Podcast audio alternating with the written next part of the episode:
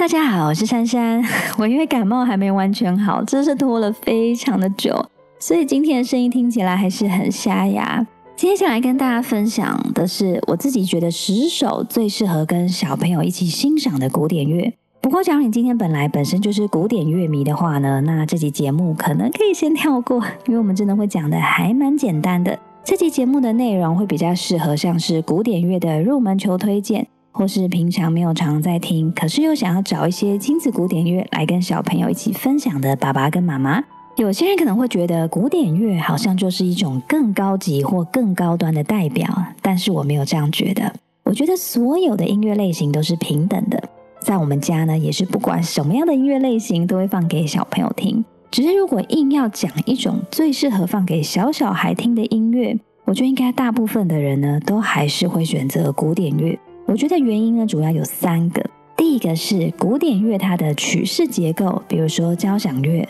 通常都会比流行乐要来的复杂很多。我自己会觉得比较复杂的曲式结构，可能可以给小朋友的大脑带来更多的刺激。第二个是古典乐的旋律，大多数呢都比较平稳，比起像是重金属这种情绪很满的音乐类型，古典乐的旋律比较可以帮助小朋友稳定情绪。第三个原因是，古典乐毕竟是代表整个音乐发展的源头。从认识不同的乐器跟古典乐的曲风开始呢，很可以帮助小朋友打下更好的音乐基础。但是因为古典乐的曲目实在是太多了，到底要怎么挑选才比较有可能引起小朋友的兴趣呢？其实不要说小朋友，有时候古典乐哦，连大人听起来都有可能会睡着。在今天的节目里面，我会推荐十首古典乐的曲目。基本上呢，是从年代下去排序的，从最早的巴洛克时期的尾端，然后古典时期浪漫乐派，到稍微更后面一点的国民乐派、印象乐派，还有现代古典，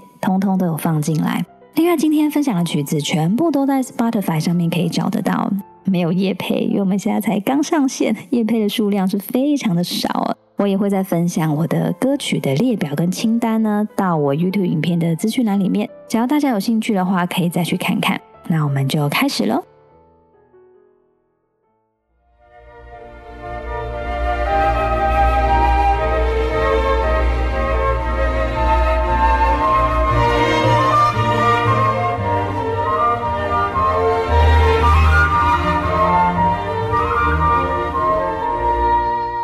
第一首想推荐给大家的曲目是巴哈的《羊群江安然牧放》一七五零。讲到巴哈，可能最多人会推荐或直接联想到的就是他的十二平均律或是居弦之歌。但我自己个人是觉得巴哈的这个小品《Ship May Safely Grace》好像更适合放给小小孩听，因为巴哈他本身是很虔诚的信徒，所以在这个曲目里面指的羊应该是指上帝的信徒。不过，不管我们今天有没有特别的宗教信仰，这个曲子完全是可以让我们一边听一边来想象。哇，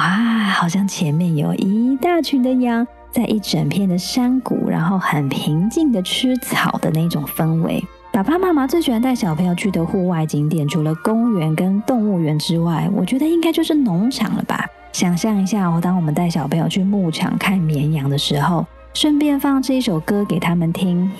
真的是太有气质了！这首曲子最原始的版本应该是写给女高音的咏叹调，不过我个人比较喜欢后人改编的钢琴版。我最喜欢的版本呢是美国知名的钢琴家 Leon Flasher 他弹的版本。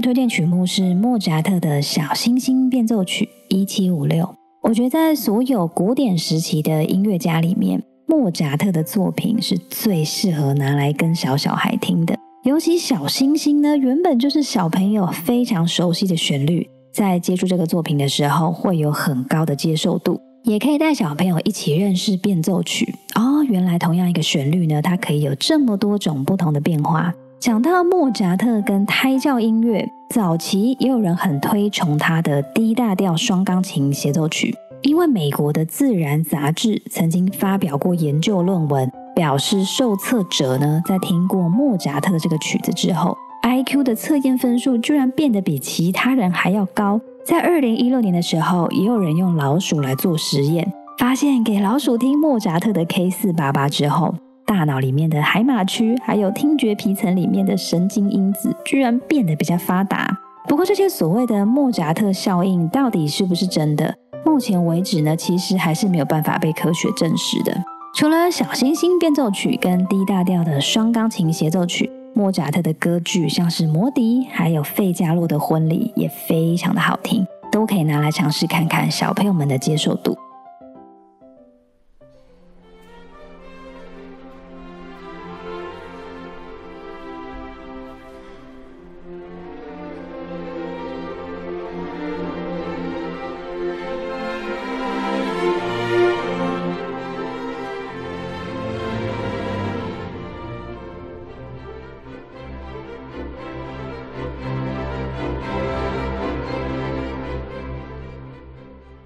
三个亲子古典乐的推荐曲目，我要分享的是贝多芬的《田园一七七零》。我觉得不用我说，贝多芬最有名的就是他的交响乐。关于最适合带小朋友一起听的贝多芬的交响乐，有人觉得是第六号的《田园》，也有人觉得是第九号的《快乐颂》。其实两个都很适合跟小孩一起听。但是我觉得，如果硬要比的话，田园呢，它稍微有在更平静、跟和平一点的感觉。我们在教育小朋友的时候，常常会主张接触大自然的重要性。田园的这个交响乐呢，就是一个非常好的呼应。我们可以从作品里面听到不同的乐器组成的，比如说鸟叫声、暴风雨，还有彩虹等等的，可以透过音乐让小朋友连接更多他们在大自然里面的体验。再加上创作这首交响乐的时候。贝多芬的耳朵已经是听不到声音的状态了，这点虽然小小孩可能比较难理解，但可以跟他们强调想象力跟努力的重要性。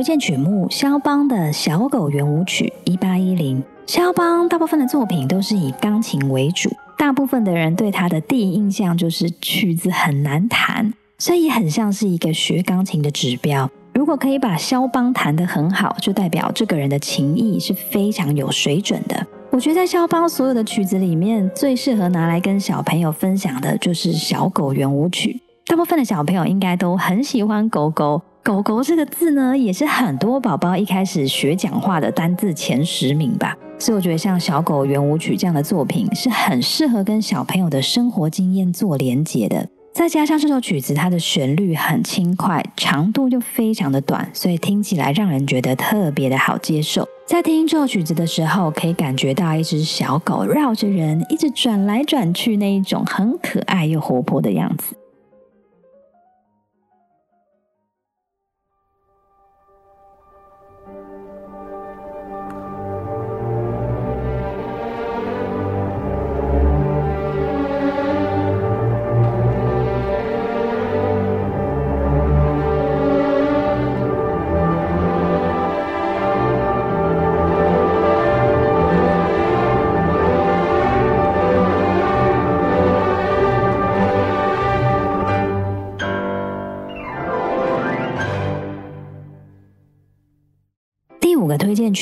圣桑的《动物狂欢节》一八三五。《动物狂欢节》一共有十四个乐章，里面出现了很多不同的动物，包括狮子、鸡、驴子、乌龟、大象、袋鼠、鱼、布谷鸟，还有天鹅等等的。里面大家最耳熟能详的，我觉得就是狮子还有天鹅的旋律了，应该也称得上是小朋友时常听到的世界名曲。聊到圣桑的天鹅，我觉得有一点真的还蛮好笑的，这是我们家的两个小朋友。在他们第一次听到这个曲目的时候，就都有大哭诶。他们哭的原因真的完全是因为听到这首歌。虽然大人听《圣桑的天鹅》只是觉得旋律很优美，也没有什么特别奇怪的，但可能对我们家的小朋友来说，是一个很容易引发他们的情绪、比较悲伤的音乐。其实不只是圣桑，他们在差不多两岁前吧。只要听到那种旋律稍微比较优美的曲子，两只宝都会大哭。有人家的小朋友也会这样吗？如果有的话，一定要留言告诉我，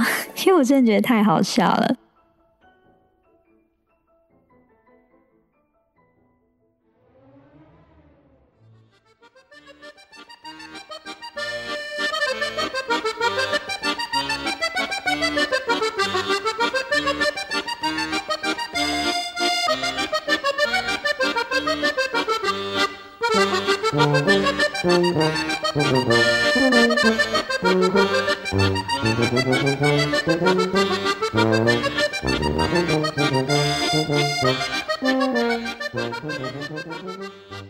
第六组推荐曲目呢是比才的儿童游戏一八三八。比才他最广为人知的作品是《卡门》，不过他的儿童游戏真的是完全为小朋友创作的曲目。这个作品一共有十二首，分别在描述小朋友在玩不同游戏的状态，包括荡秋千、玩洋娃娃、玩肥皂泡泡，还有躲猫猫跟扮家家酒这一些的。这些曲目原本是钢琴作品，后来也有人把它改编成交响乐的形式。这曲子我自己觉得，他们虽然在旋律上的记忆点不算是很强，但我觉得很适合把它拿来当做小朋友在玩游戏时间的背景乐。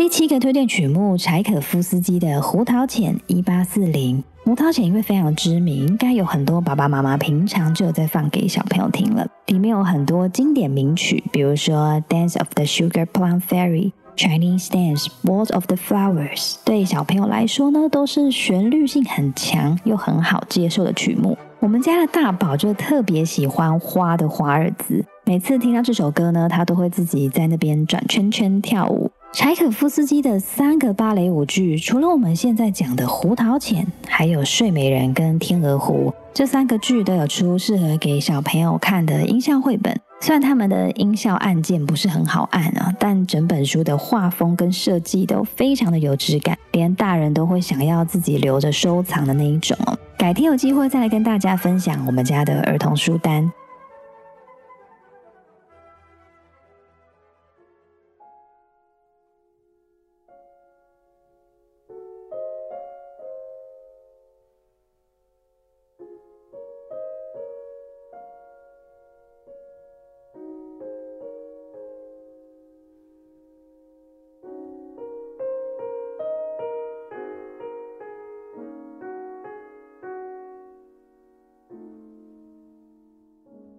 八个推荐曲目是德布西的《月光》一八六二。如果讲到法国的钢琴曲哦，最有代表性的绝对就是这一首，而且好像从这十年开始吧，这首曲子变得好红哦，就可以看到很多广告跟电影配乐都越来越爱用。不过它是真的也很适合拿来跟孩子一起欣赏。在西洋音乐史的发展里面，以月亮为主题的曲目，除了贝多芬跟德布西的《月光》之外呢？在文艺复兴跟巴洛克时期，也都有相关的作品可以欣赏。不过，如果一定要讲一首呢，可以把月光的这一种朦胧美描述的这么好的，真的就只有德布西的《月光》。德布西他这一生只有一个女儿，他也曾经写过一个叫做《儿童天地》（Children's Corner） 的钢琴组曲，送给女儿当做生日礼物。《儿童天地》这个钢琴组曲一共有六首。虽然德布西他自己的情史很复杂，不过他是一个好爸爸。从儿童听力这个作品里面，也可以感觉得出来他对女儿的爱。有兴趣的人也可以找来听听看哦。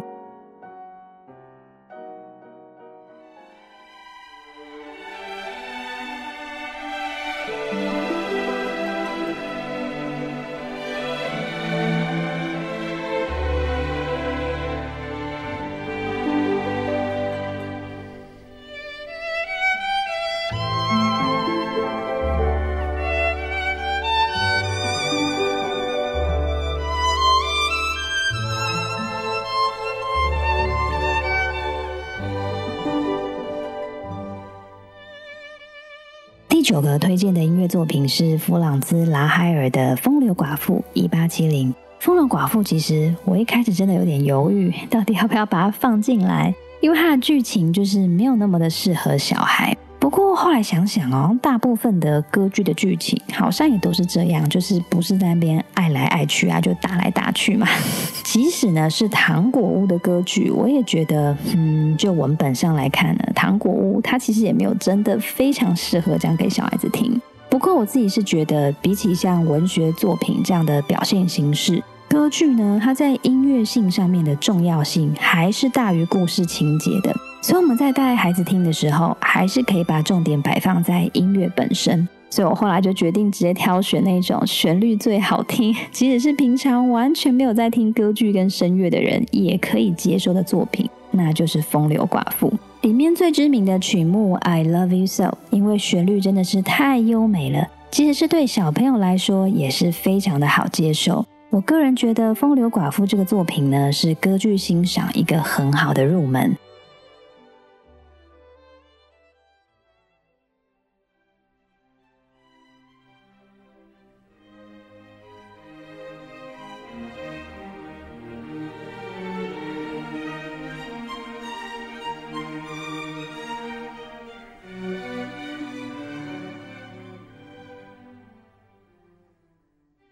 一个第十个推荐作品是普罗高菲夫的《彼得与狼》一八九一。《彼得与狼》本身就是一个儿童交响乐，知名度也很高，所以实在是没有办法不把它选进来。整首交响乐是绕着一个故事在进行的，里面有出现很多不同的角色，作曲家也使用了很多不一样的乐器来代表这一些角色。比如说，当主角 Peter 出现的时候呢，就是弦乐四重奏；爷爷是低音管。狼是法国号，小鸟是长笛，猫咪是竖笛等等的。《彼得与狼》这个作品因为太受欢迎了，它也有出过两个版本的动画跟绘本，几乎是我们今天介绍的十个作品里面最为小朋友量身定做的一个了。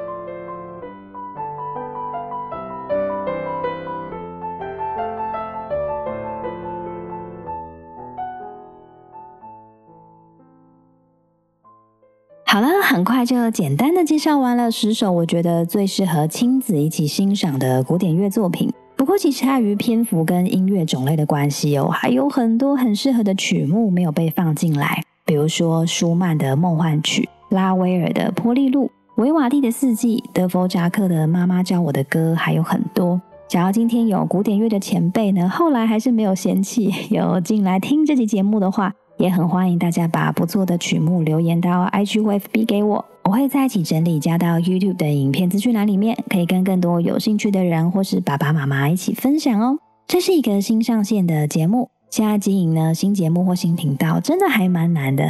所以如果有喜欢我们的节目内容的话，还要拜托大家帮我订阅或是分享给身边的朋友，对我的帮助真的会很大，谢谢大家的帮忙。大家也可以上我的 IG 或 FB，如果有什么想法或建议，都很欢迎大家告诉我。那我们就下一集节目再见喽，大家拜拜。